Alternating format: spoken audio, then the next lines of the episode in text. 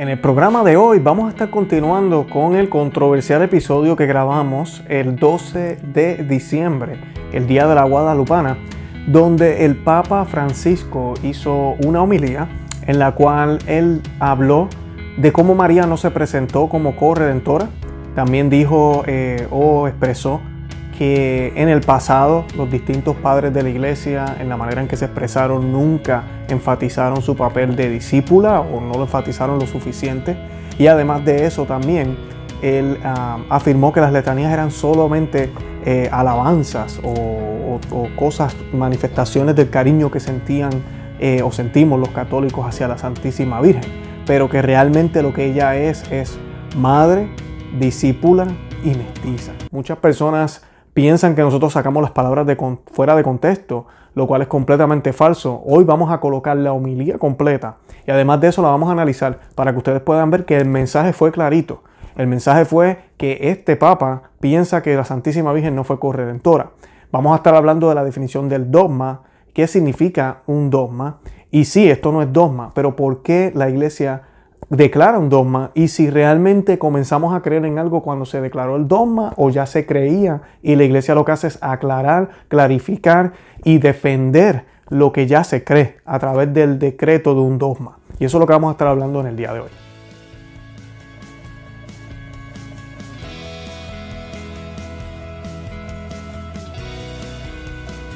Bienvenidos a Conoce, Ama y Vive tu Fe. Este es el programa donde compartimos el Evangelio y profundizamos en las bellezas y riquezas de nuestra fe católica. Les habla su amigo y hermano Luis Román y quisiera recordarles que no podemos amar lo que no conocemos y que solo vivimos lo que amamos. Hoy vamos a estar colocando la homilía completa del Papa Francisco el pasado 12 de diciembre. La vamos a analizar poco a poco para que no hayan dudas de lo que se dijo aquí en el programa. Hay un video corriendo en YouTube ahorita mismo eh, que se llama eh, eh, María no es corredentora, dice el Papa Francisco en, pregunta. Y pues ha corrido bastante en YouTube y hemos tenido comentarios muy positivos, pero también hemos tenido algunos donde nos están tildando a nosotros de que estamos colocando palabras en la boca del Papa. Hemos retado a la gente a que vean la humildad completa y se den cuenta de cuál fue el verdadero mensaje que el Papa quiso decir. Y pues eh, hoy lo vamos a hacer, lo vamos a colocar completamente para que lo puedan ver. Y pues lo que quisiera, antes de comenzar, es quisiéramos una oración a la Santísima Virgen y nos encomendáramos a la presencia de ella para que las palabras que digamos en el día de hoy sean las palabras que su Hijo, nuestro Señor Jesucristo, quiere que digamos.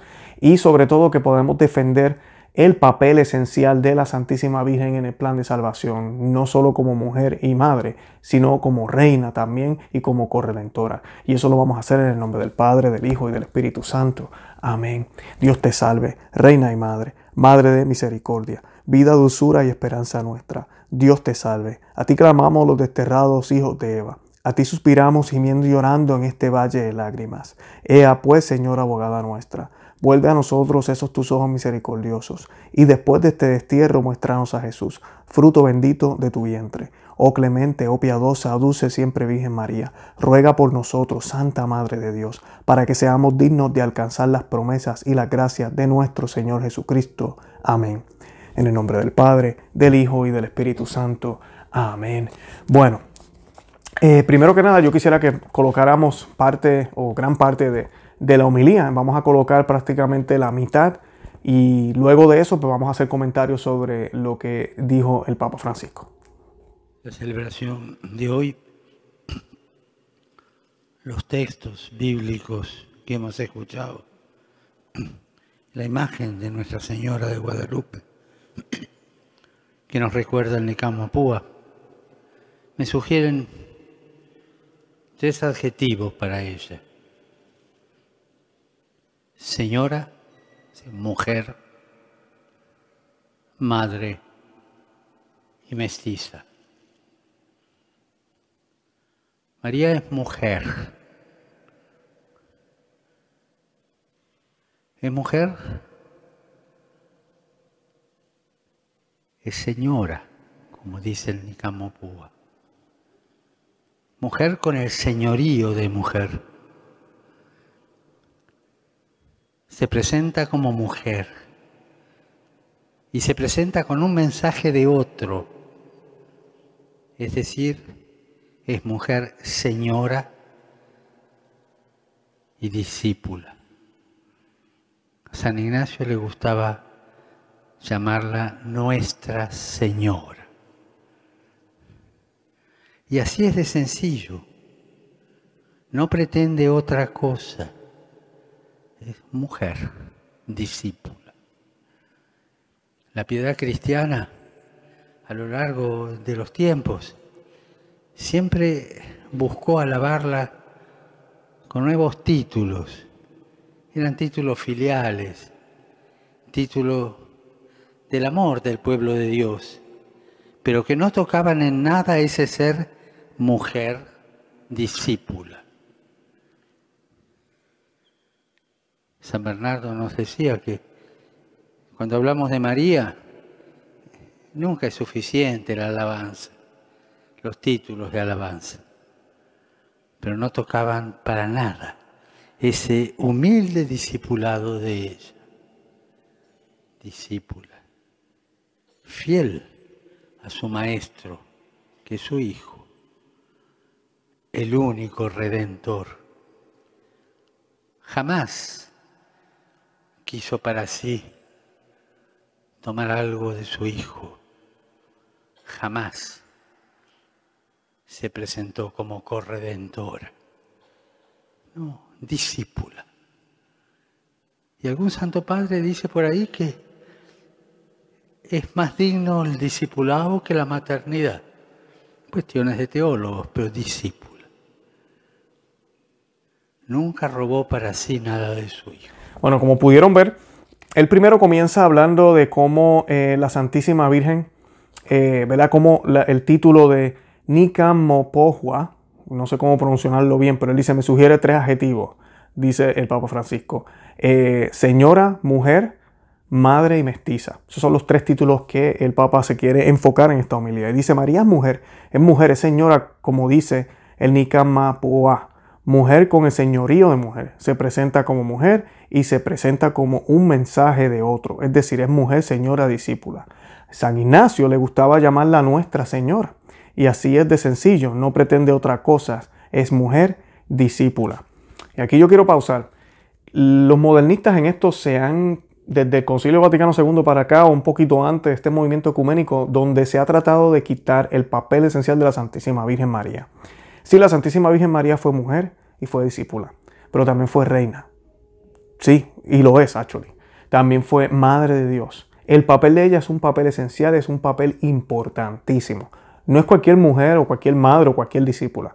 Madre y discípula fueron muchas otras y han sido muchas otras. Pero la Santísima Virgen no es tan solo madre y discípula. No solo eso.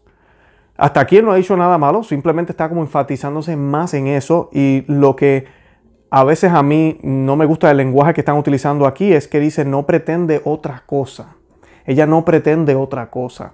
María no pretendió nada, absolutamente nada. María era un instrumento y es un instrumento del Señor. Tú y yo estamos llamados a no pretender hacer nada, sino hacer, hacer instrumento. María fue lo que es. María es lo que es, por gracia de Dios. Y María no es solo cualquier mujer y no es cualquier discípula. María es la Madre de Dios. El ángel Gabriel, cuando se le presenta a la Santísima Virgen, antes de que comenzara su misión, pero ya como le han sido concedidos los méritos a ella, el ángel Gabriel le dice, Ave María. La saluda como una reina, la reconoce como reina. ¿Ok? O sea que ya no es solo madre y discípula. Además de esto, el ángel Gabriel le dice, Ave María, ¿verdad? Salve, Dios te salve, llena de gracia, careto mene, llena de gracias. Y no le está diciendo, estás llena de gracia o estarás llena de gracia, tú que has estado llena de gracia. Llena de gracia es el título. Ella es la llena de gracia. Ese es el título de ella. Nadie en el universo, en el cosmos, en la historia de la humanidad tiene ese título, ni lo tendrá. La llena de gracia, es todo gracia. Esa es la esencia de María. O sea que María no es solo cualquier mujer discípula, bien importante. Dice el Papa Francisco, la piedad cristiana a lo largo de los tiempos siempre buscó alabarla con nuevos títulos. Eran títulos filiales, títulos de amor del pueblo de Dios, pero que no tocaban en nada ese ser mujer discípula sí lo tocaban y lo tocaban correctamente. Y a mí me, causa pena ver un papa hablando de esta manera. Es como, como decimos en Puerto Rico, esa tiraera a lo antiguo, esa tiraera a lo que se dijo. Amén. Discúlpame, pero aquí ya estamos hablando a veces de humildad. Algunas personas me escribieron en el otro video, tú, ¿quién eres tú? Eh, que falta de humildad hablando del Papa. ¿Ustedes creen que esto es humildad? La iglesia tiene dos mil años. Dos mil años de haber sido guiada por el Espíritu Santo. ¿Sí? O vamos a empezar a decir ahora que gracias al Papa Francisco que el Espíritu Santo por fin, después de dos mil años, ahora sí que está hablando. Si lo que se dice ahora, y mira que sí está pasando muchísimo, contradice lo que se dijo en el pasado, alguien está mintiendo. Alguien está diciendo algo que no está bien. Porque el Espíritu Santo no va a cambiar de opinión. Y mucho menos el Espíritu Santo se equivoca. Entonces este Señor está diciendo, pero no tocaban en nada ese ser mujer discípula. ¿Qué está queriendo decir? Es como si faltara algo. Es como que, ay, se exageraron demasiado. Vamos a enfocarnos más en lo de mujer y discípula. Tal vez eso es lo que está queriendo decir. Y es lo que muchos de los padres eh, del Concilio Vaticano II pensaban. Que nosotros habíamos exagerado con María. Y entonces teníamos que bajarle un poco el tono para poder crear este mundo ecuménico donde todos nos podemos llevar bien. Y la realidad es que María es un, problema. Entonces vamos a sacarla del lado. Eso es lo que yo veo aquí. Yo no le he hecho la culpa al 100%. Él nació en esta nueva iglesia. Pero eso es lo que él está haciendo aquí. Y por eso es que estamos hablando. No estamos jugando el corazón del Papa. Yo, no, yo creo que él es devoto a María. Yo no creo que él la odie o que no crea en ella. Nadie aquí está diciendo eso. Pero en la manera en que él cree de ella, la manera que él habla de ella, al menos en esta homilía, no es correcta. Y menos del, pontífice, del pontífice, del Papa, de quien esperamos que sea la persona que más clara, con claridad hable y más fuerte hable. No ambiguo, ni con dejando las puertas abiertas para cualquier eh, interpretación. Después menciona a San Bernardo y dice, San Bernardo nos decía que cuando hablábamos de María nunca es suficiente la alabanza. Y, y San Bernardo tiene toda la razón. Después que no digamos que ella es Dios, todo lo demás lo podemos decir. Los títulos de alabanza, ¿verdad? Los títulos de alabanza, no es suficiente las alabanzas. Después él dice los títulos de alabanza, pero no tocaban para nada ese humilde discipulado de ella. Discípula. Y vuelve y enfatiza con los discípulos. Eh, sí, es discípula, claro que sí, ella cumplió con, la orden del Señor, con la orden de Dios. Dijo que sí, siguió ese, ese mandato. Pero por hacer eso, ella es reina. Ella reina junto a Cristo. ella es reina. Eso no lo podemos negar. Fiel a su maestro, que es, el, que es su hijo, el único redentor, jamás quiso para sí tomar algo de su hijo, jamás se presentó como corredentora. No, discípula. Y es cierto, sí, ya no se presentó como corredentora, tampoco se presentó como madre de Dios. Te pregunto a ti que me escuchas, entonces ella no es madre de Dios, porque ya no se presentó como madre de Dios. Entonces ella no es el arca de la nueva alianza, porque ella nunca dijo yo soy el arca de la nueva alianza. No, pero ella actuó y hizo el papel de la nueva del arca de la nueva alianza. Ella actuó y vivió y hizo el papel, y lo es, de madre de Dios. ¿Por qué? Porque Cristo es Dios. Y si ella parió a Cristo, entonces madre de Dios. Y corredentora, ¿por qué? Porque ella fue el medio que utilizó Dios, y eso fue decisión de Dios, para hacerse hombre y él poder llegar al mundo. Él podía llegar así y aparecer de momento, pero no, no hubiese sido conveniente y hubiese contradecido muchas cosas. So, Dios quiso dejarse llevar por las leyes que él mismo creó y dijo, pues yo necesito una madre y creó a María. María no es cualquier mujer, María es inmaculada. María no tiene sangre pagana como Papa Francisco dijo anteriormente. No, no lo tiene. María no tiene, Cristo no tiene sangre pagana tampoco en su, en su ser, para nada, porque toda la sangre que él obtuvo fue de la Inmaculada Concepción. ¿Y quién es la Inmaculada Concepción? Como ella se presenta cuando aparece en Fátima, la Santísima Virgen María. O sea que ella no es simplemente una mujer. Y sí, no se presentó como corredentora. Y en la Biblia no dice que ella, es, que ella dijo yo soy la corredentora. Pero el papel que ella llevó fue de corredentora, porque ella dio a luz al único redentor y mediador del mundo, como nos dice la Biblia. Ella cooperó con esa redención de una manera extraordinaria que nadie jamás va a poder cooperar con esa redención. Inclusive, no tan solo cooperar, ella fue esencial porque sin ella, Jesús no hubiese venido. Y no es porque Jesús la necesite, sino porque Jesús así lo quiso, Dios así lo quiso. Él quiso que ella fuera necesaria para el plan de salvación. Por eso los católicos creemos que es necesario ser mariano para poder llegar a Cristo, porque así Dios la presentó a ella. Luego ella padece los dolores de la cruz con el Señor. Por eso se nos habla de los dolores del corazón de la Santísima Virgen y esto está en la Biblia. Cuando se le dice que va una espada traspasará el corazón de la Santísima Virgen. Qué dolor tan grande sintió ella cuando él murió en la cruz. O sea que ella padece la pasión del Señor con el Señor. Pero el Señor es quien está en la cruz y sí, por el Señor es que nos, eh, salvamos. Y ella también se salva por el Señor, ella misma lo, lo clama. Pero ella, de todos los que nos salvamos, fue parte esencial para que eso se pudiera llevar a cabo. Por eso es corredentora. Por eso lo es. Y sí, no se presentó como corredentora. Pero entonces mi pregunta para ti y para, y para todos los que me escuchan. Si el Papa no quiso decir que, ¿verdad? Muchos me dicen a mí, ah, no, no, el Papa nunca dijo que no cree que, sea que, no, que ella no sea corredentora. Entonces, ¿por qué dijo este comentario? ¿Para qué lo dijo? Díganme para qué lo dijo. Él está hablando, durante lo que llevamos leyendo, que María es mujer y discípula. Está hablando de cómo los títulos que se le han dado, ninguno eh, eh, hace, ¿verdad? Ninguno, vamos a buscar aquí las palabras exactas para que no digan que estoy inventando, pero no tocaban en nada ese ser mujer discípula. Y de momento él dice, ella nunca se presentó como corredentora. ¿Qué nos está queriendo decir él? Exactamente eso que él no está de acuerdo con decir que ella es corredentora. Y lo dice justo después de decir que María nunca quiso quitarle nada a Cristo. Claro que no le quita nada. Ella no le quita nada, pero Cristo y Dios, Dios Padre y el Espíritu Santo decidieron darle a ella una participación extraordinaria en el plan de salvación. Ella obtiene de Dios tanto, pero no por sus por sus deseos, sino por la voluntad de Dios y por su obediencia. Sí, ella no, no le quitó como tal a Cristo.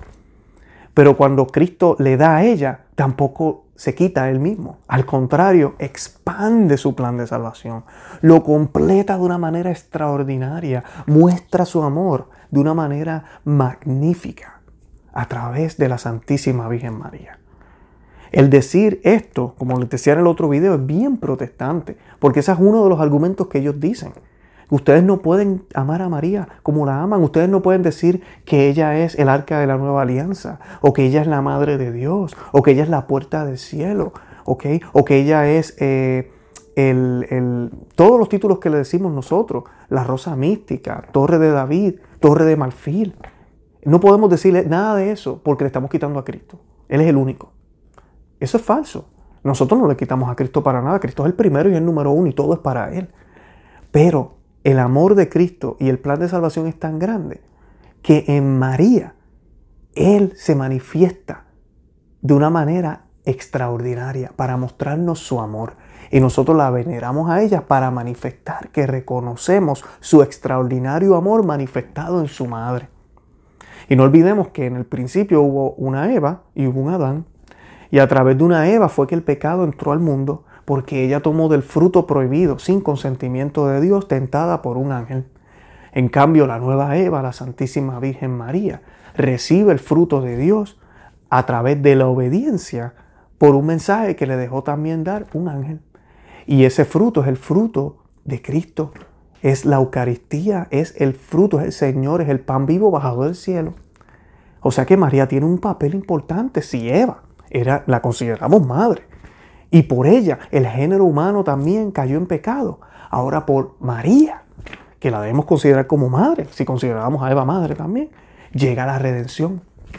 ¿Y quién es esa redención? Cristo. En el caso de Adán y Eva, lamentablemente Eva por su desobediencia hace caer a Adán. En el caso de María, por su obediencia, reina el nuevo Adán, reina el nuevo Cristo, hasta por encima de ella, obviamente, porque es Dios mismo. Esa es la manera católica de entender el papel de Adán y Eva y del nuevo Adán y de la nueva Eva. Y lamentablemente estas cosas ya no se hablan. Es que esto es demasiado mariano, es demasiado católico y no es ecuménico, no es pastoral. Por eso no se habla, por eso no escuchamos los últimos papas hablando de esta manera. Aunque Juan Pablo II sí habla un poco de esto. Y eso vamos a hablar ahorita en unos minutos, lo hablamos en el video anterior. Y él eh, insiste en decir, ¿verdad? Que ella nunca, nunca se llamó corredentora, solo discípula, no discípula. Ahora les voy a colocar la otra parte para que podamos analizarla y así pues la podamos meditar también y no me digan que dejamos nada fuera. No, discípula. Y algún santo padre dice por ahí que es más digno el discipulado que la maternidad. Cuestiones de teólogos, pero discípula. Nunca robó para sí nada de su hijo. Lo sirvió. Porque es madre. da la vida en la plenitud de los tiempos, como escuchamos, a ese hijo nacido de mujer.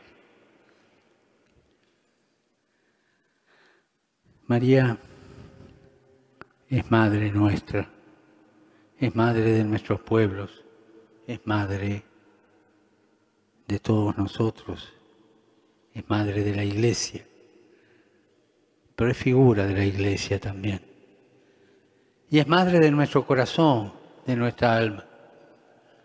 Algún santo padre dice que lo que se dice de María se puede decir a su manera de la iglesia y a su manera del alma nuestra.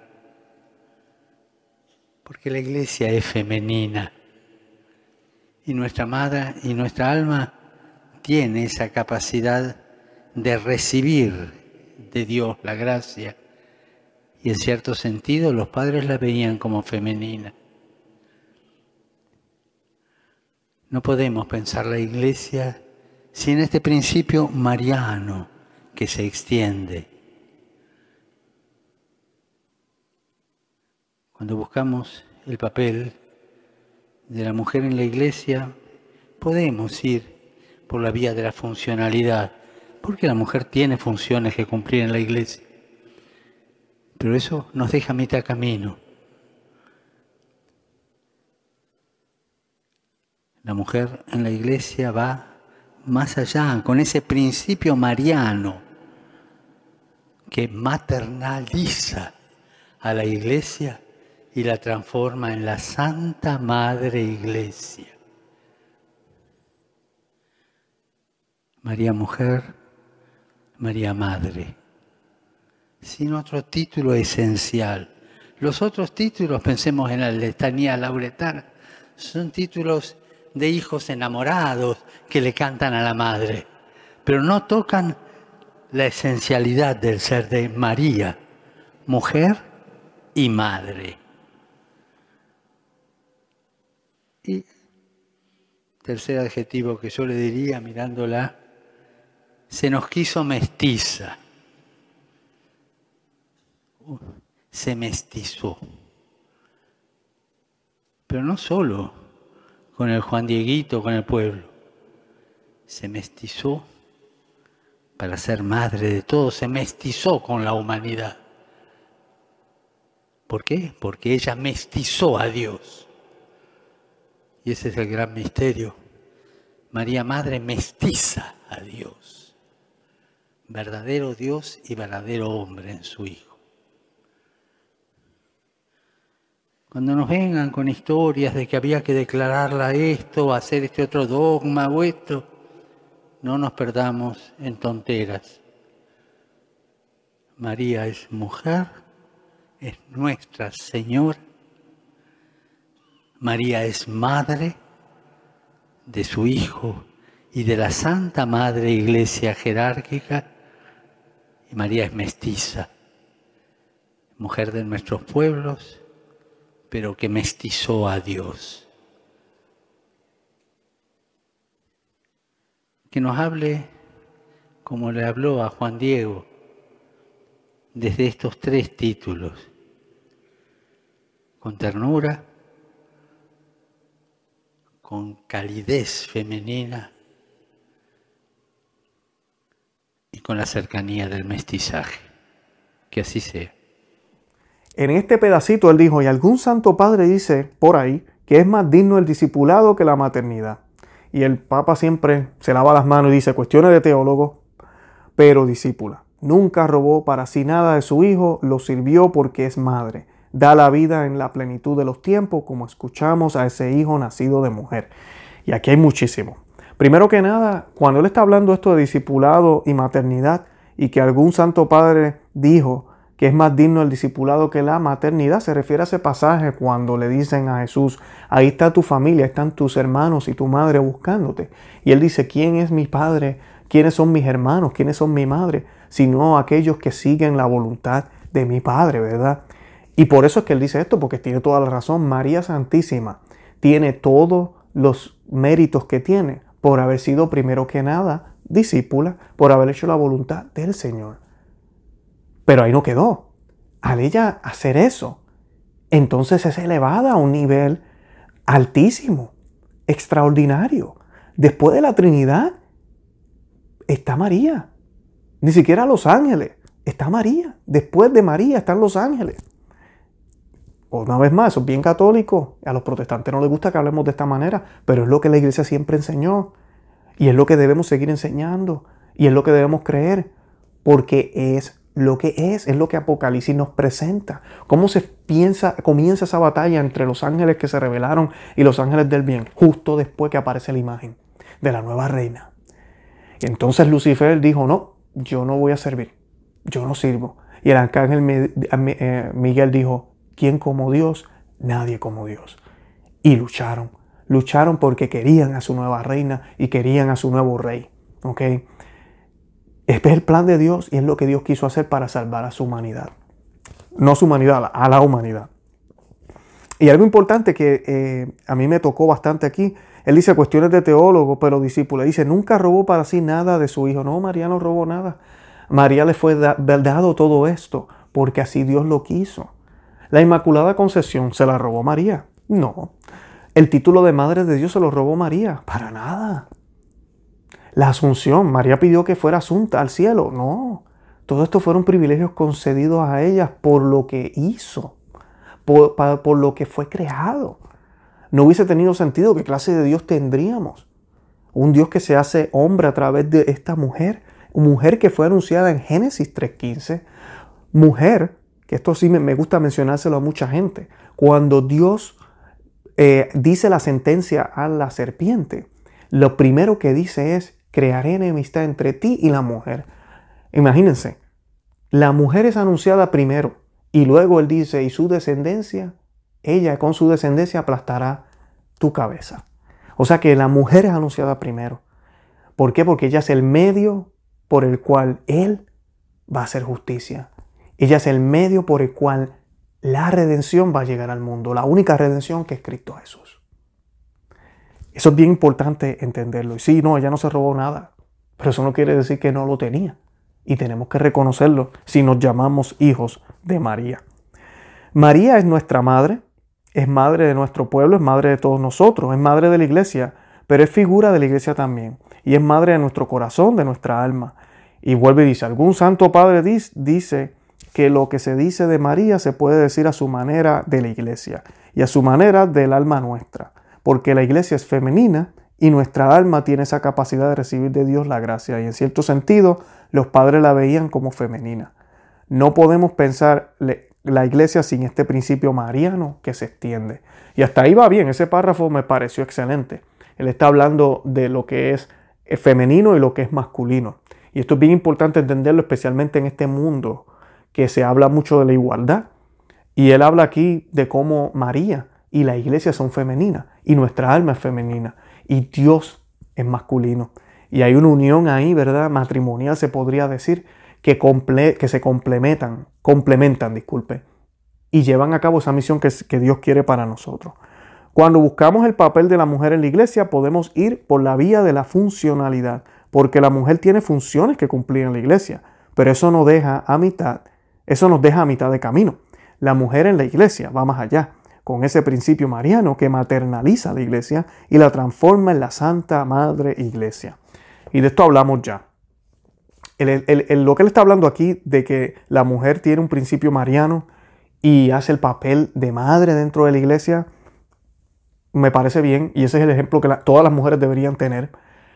Pero aquí estamos hablando de alguien que ha permitido que un movimiento de sacerdotes mujeres esté llevándose a cabo, que ha hablado abiertamente de eso, que en el sinodo sínodo, disculpen, de la Amazonia se está colocando, se colocó eso en el documento final y, y la bola, ¿verdad? Como decimos en el baloncesto, en Puerto Rico, el balón está del lado de él. Ojalá que no apruebe esto y que confirme la fe de los cristianos. Por eso yo les pido que oremos por él y que oremos por lo que, lo que vaya a suceder. Pero lo que él dice, dice que la transforma en la Santa Madre Iglesia. La iglesia no es santa por las mujeres que trabajan dentro de la iglesia y por lo que ellas hacen, o por si son madres o no son madres. La iglesia es santa por Cristo, porque la cabeza es Cristo y Cristo es santo. Y no tendría lógica que la cabeza sea santa y el cuerpo no, sea, no lo sea. O sea que por eso es que la iglesia es santa.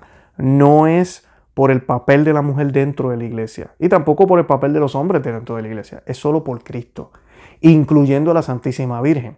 En el otro video yo utilizaba el ejemplo que nos da San Pío X sobre María en el cuerpo de Cristo. Y él siempre la comparaba a ella, y otros santos lo han hecho, la comparaba con el cuello. Él decía que María en el cuerpo de Cristo, ella es el cuello que conecta la cabeza con el resto del cuerpo. Pero María sigue siendo qué? Parte del cuerpo. Yo no puedo decir que la iglesia es santa por María, no, es por Cristo. Pero María dentro de la iglesia hace un papel extraordinario. Inclusive es la única mencionada con nombre el día de Pentecostés. Porque a través de ella, yo no tengo duda de cuando ese Espíritu Santo bajó, fluyó a través de ella también. Eso yo no tengo duda, por eso ella tenía que estar ahí orando con los discípulos, con la iglesia naciente. Y hasta el sol de hoy sigue con nosotros. Por eso muchas iglesias católicas vemos que hay imágenes de la Santísima Virgen en el techo, ¿verdad? En vez de una cruz, la Virgen. Porque ahí va ella junto con nosotros, rogando, orando con nosotros. Ella es ese cuello que nos conecta, ella es ese medio que nos conecta, ella es ese medio que Dios escogió para venir y es el medio por el cual Él va a regresar también. A través de María es que vamos a ver la segunda venida de nuestro Señor Jesucristo. A través de ella, a través del Inmaculado Corazón y de la devoción que tengamos a ella. Así que eso es bien importante también aclararlo.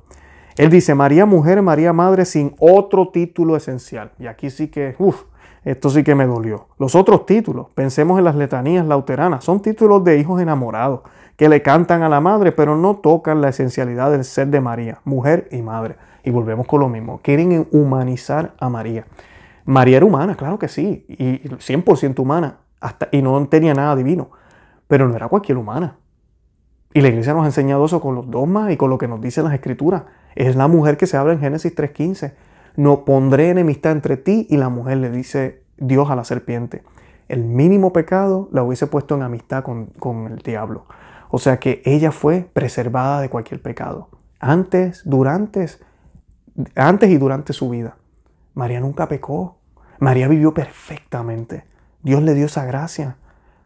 No por sus méritos, no porque ella le robó, no porque le quitó, porque se le dio la gana, porque así lo quiso y por el papel que ella tiene porque ella es la reina del cielo, arca de la alianza, madre de Dios, hija de Dios Padre, esposa del Espíritu Santo. Pero aquí nos dice el pontífice que María mujer, María madre sin otro título esencial. Madre y mujer.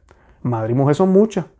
Madre y mujer son muchas. O sea que esto es desprestigiando a la Santísima Virgen de una manera bastante fea.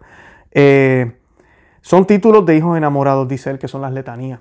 Y yo quisiera leer un poquito aquí de las letanías, porque él dice que son títulos de hijos enamorados. Son, es como decir, como cuando yo le digo a mi esposa, eh, preciosura, diamante precioso, eh, mi cielo, eh, ¿verdad? Que nada de eso pues es real, en verdad, ya no es un cielo, es un ser humano.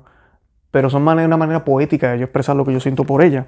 Eso es lo que el Papa nos está diciendo que nosotros pensamos cuando decimos en las letanías Santa Madre de Dios, Santa Virgen de las Vírgenes, Madre de Cristo, Madre de la Iglesia, Madre de la Divina Gracia, Madre Purísima, Madre Castísima, Madre Siempre Virgen, Madre Inmaculada, Madre Amable, Madre Admirable, Madre de Buen Consejo, Madre del Creador, Madre del Salvador, Madre de Misericordia, Virgen Prudentísima, Virgen digna de veneración, eh, Trono de Sabiduría, Virgen Fiel, causa de nuestra alegría, vaso espiritual, vaso digno de honor, rosa de insigne devoción, rosa mística, torre de David, torre de marfil, casa de oro, arca de la alianza, puerta del cielo, estrella de la mañana, salud de los enfermos, refugio de los pecadores, auxilio de los cristianos.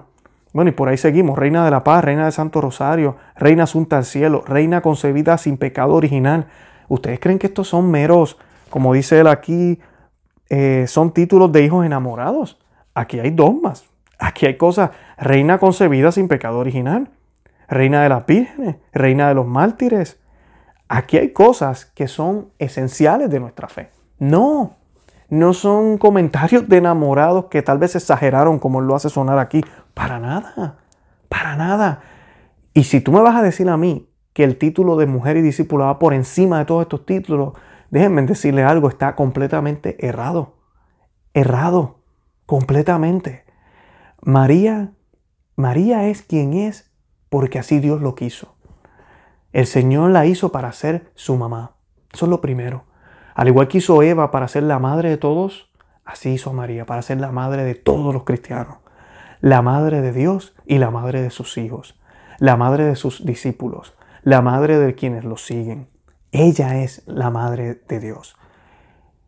Si fue madre, fue discípula, claro que sí, lo hizo perfectamente. Pero no, lo hizo perfectamente a la inversa. Ella no alcanzó el título de madre de Dios después que fue mujer y discípula. Al revés.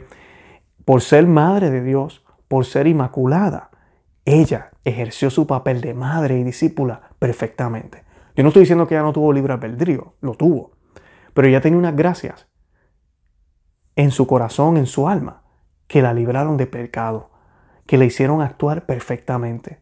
Por eso seguimos el ejemplo de ella. Y es un ejemplo perfecto. Un ejemplo de cómo ser realmente discípulos de Cristo. Ese regalo es la obra de arte que hizo Dios. A través de ella tenemos el camino hacia Cristo. Y siguiendo los pasos de Cristo, llegamos a la cruz, que fue a donde María llegó a parar. Y el ejemplo vivo tenemos en Juan el, apóstol, quien se agarró de la mano de María y fue el único de los discípulos que llegó al pie de la cruz. Y mucha gente dirá, Ay, Juan fue muy valiente. Juan no fue valiente. Juan era un cobarde igual que los otros, pero andaba con la Santísima Virgen. Y sí, así se puede llegar al pie de la cruz. Eso es bien importante verlo. ¿Y qué pasó? Salió ganando. El Señor como vio la fidelidad de él hacia su madre, se la entregó. Le dijo, recíbela en tu casa. Tú y yo estamos llamados a hacer lo mismo, recibirla en nuestra casa. O sea que no, no es solo madre y mujer, como si nada y se acabó. Eso es lo que piensan los protestantes.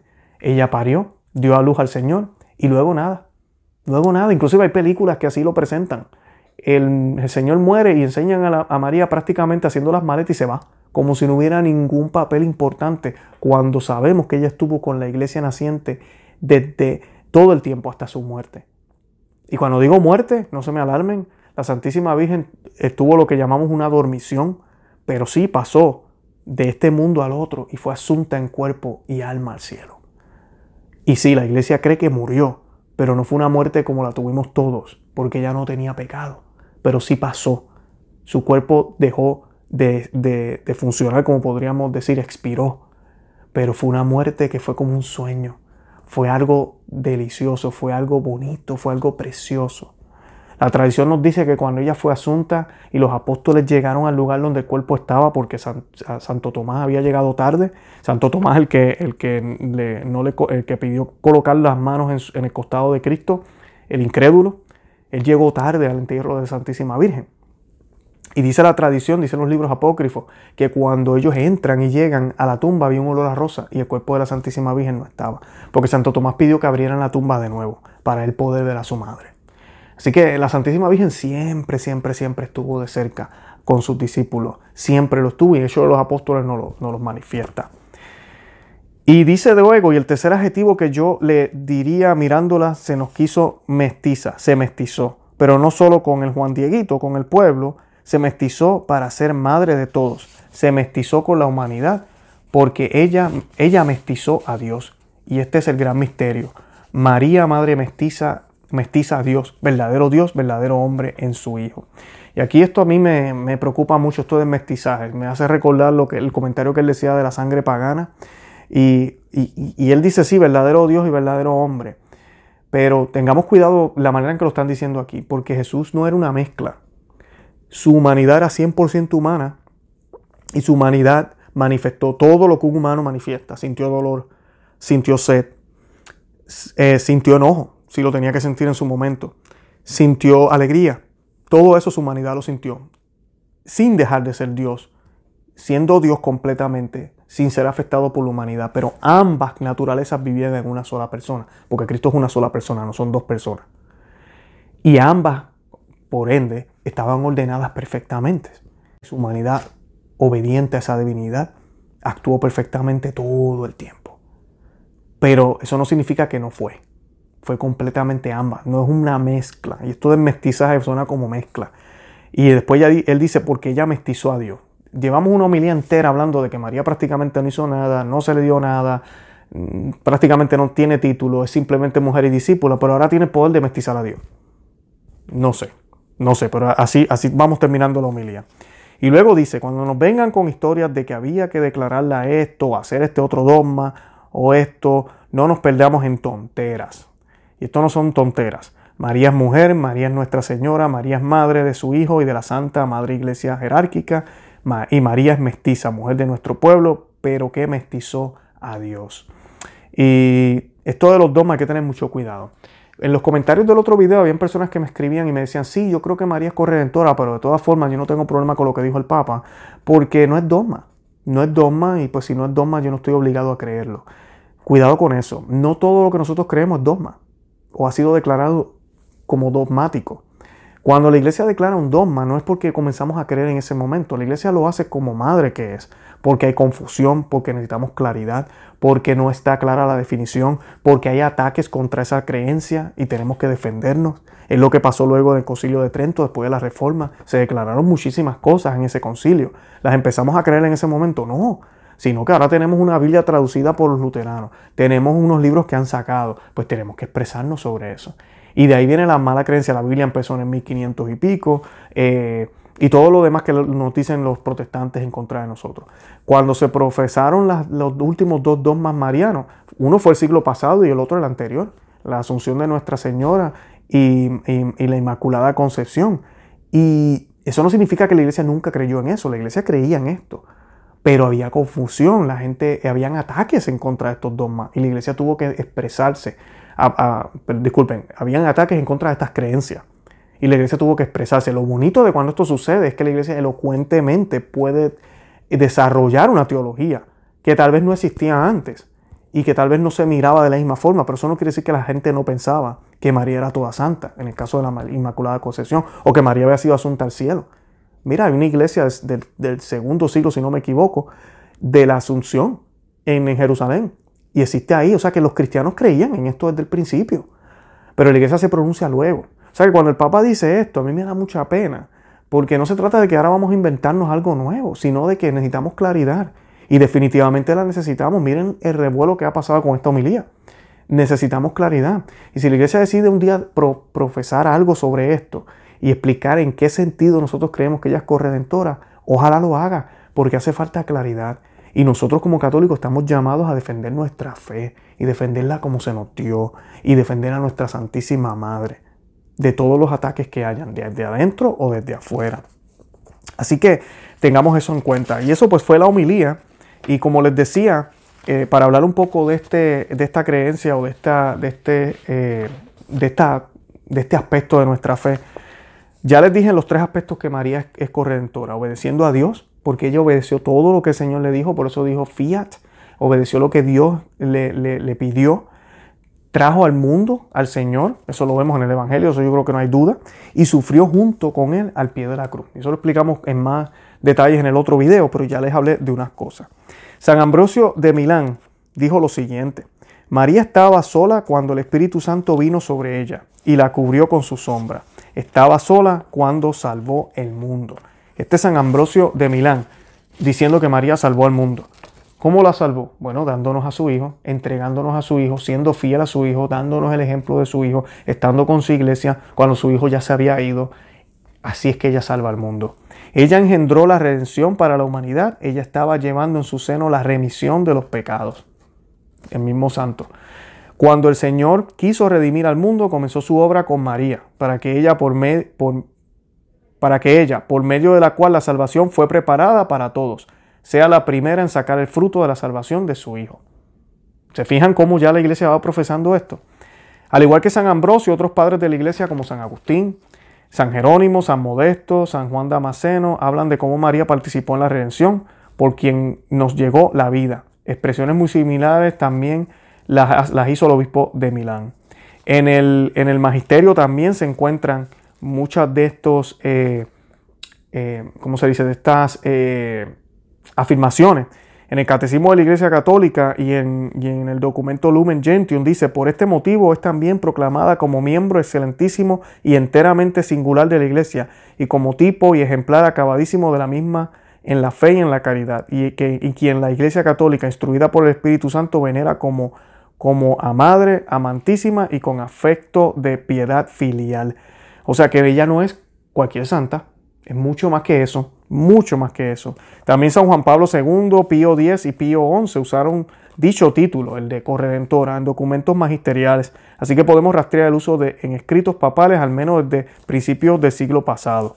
El haber sido usado en un documento conciliar de todas formas le da también su importancia dentro del campo de la mariología. Y San José María Escriba, en Amigos de Dios, numeral 287, dijo, con razón los romanos pontífices han llamado a María corredentora. De tal modo, juntamente con su hijo paciente y muriente, padeció y casi murió, y de tal modo, por la salvación de los hombres, abdicó de los derechos maternos sobre su hijo, y le inmoló en cuanto en ella dependía, para aplacar la justicia de Dios, que puede con razón decirse que ella redimió al género humano juntamente con Cristo. Así entendemos mejor aquel momento de la pasión de nuestro Señor, que nunca nos cansaremos de meditar. Estaba junto a la cruz de Jesús, su madre. San José María Escriba. Así que yo creo que más evidencia no puedo darles. Y el otro video también les cito otros santos. Así que sí, la iglesia cree que ella es corredentora. Y nosotros como católicos estamos llamados a defender esto. Eh, sigamos defendiéndolo. Aquí no estamos atacando al Papa, pero definitivamente estos comentarios lo que hace es que denigran a la Santísima Virgen. él no ha dicho abiertamente, yo no creo que ella no es corredentora, pero es simplemente el hecho de decir, no, María nunca dijo que era corredentora, ¿Por qué lo dijo? No, él no está tratando de explicarnos que sí lo es. Al contrario, está hablando de una homilía donde está hablando de que ella es mujer y discípula, mujer y discípula. Nos repite varias veces, mujer y discípula, mujer y discípula. Y después nos dice, ay, déjenme decirles que ella nunca se presentó como corredentora. Y más adelante nos dice, y esto de dogma, no, no, no, no, eso son tonteras. Que nos, por favor, vean el contexto de la homilía completa. Y es obvio, ¿verdad? Que está diciendo que no piensa que ella fue corredentora. Y él tiene todo el derecho a opinar pero Él es el Papa. Y ese es el problema, Él es el Papa. Y esto crea qué? Confusión. Por eso que estamos haciendo este video. No queremos que las personas dejen de pensar que la Virgen es corredentora y dejen de pensar como pensaba la iglesia hace dos mil años, como pensaban los santos, inclusive santos del siglo pasado. Así que tengamos eso siempre en cuenta. Los invito a que visiten nuestro blog conoceamivivetufe.com, que se suscriban aquí al canal, que nos busquen en cualquiera de las aplicaciones de podcast y que también nos busquen por Facebook, Instagram y Twitter. Los amo en el amor de Cristo. Disculpen el programa tan largo, pero creo que era necesario. Y Santa María, ora pro nobis.